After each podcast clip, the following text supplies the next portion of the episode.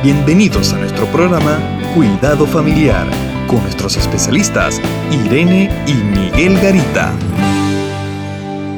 Muchas veces escuchamos, no me puedo comunicar con mi esposo ni con mis hijos, o mi esposo no se comunica conmigo. ¿Qué nos dice la palabra del Señor?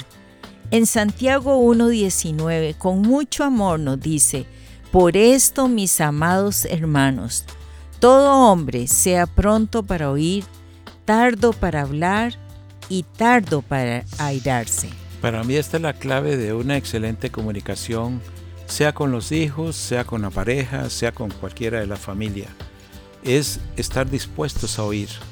El mundo ahorita con tanta tecnología quiere decirnos mucho, pero no nos ha enseñado a oír realmente qué es lo que las personas quieren decirnos. Y cuando estamos con los hijos, qué difícil, más si son adolescentes. Eh, el adolescente que elabora hasta su propio lenguaje.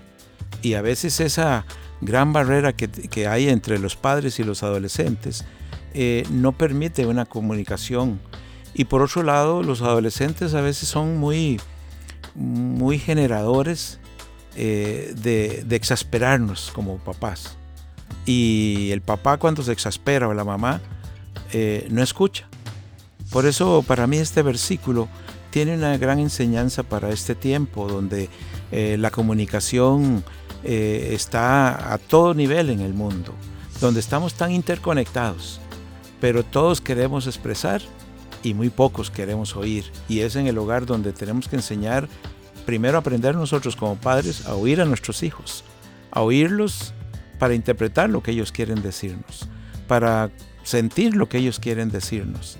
Y cuando aprendemos, eh, podemos tener una buena comunicación con nuestros hijos. Pero para eso necesitamos tiempo, porque muchas veces estamos tan apurados con el corre, corre diario, eh, todo lo que tengo que hacer, dónde tengo que ir, y se me olvida lo más importante, que es mi familia y aún escucharme yo misma.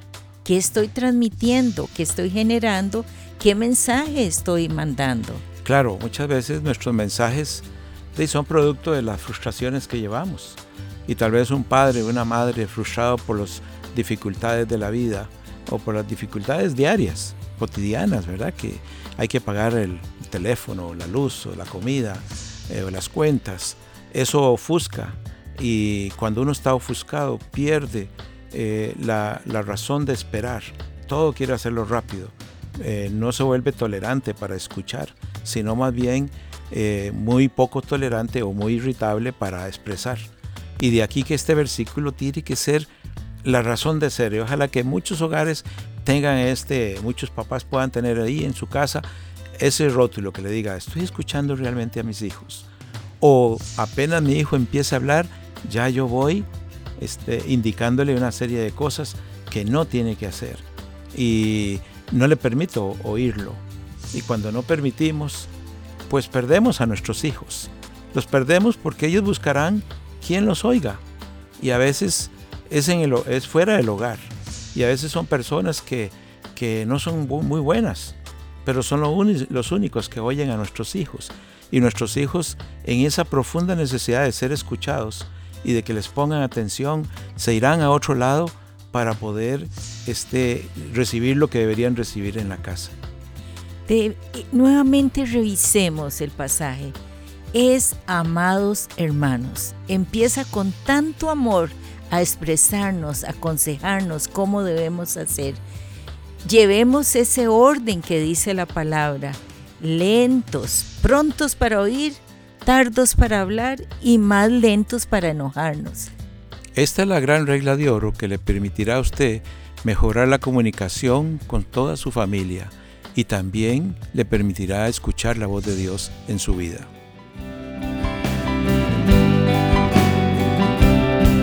Contáctanos a www.mesoamericaregion.org, sección Cuidado Familiar. Te esperamos.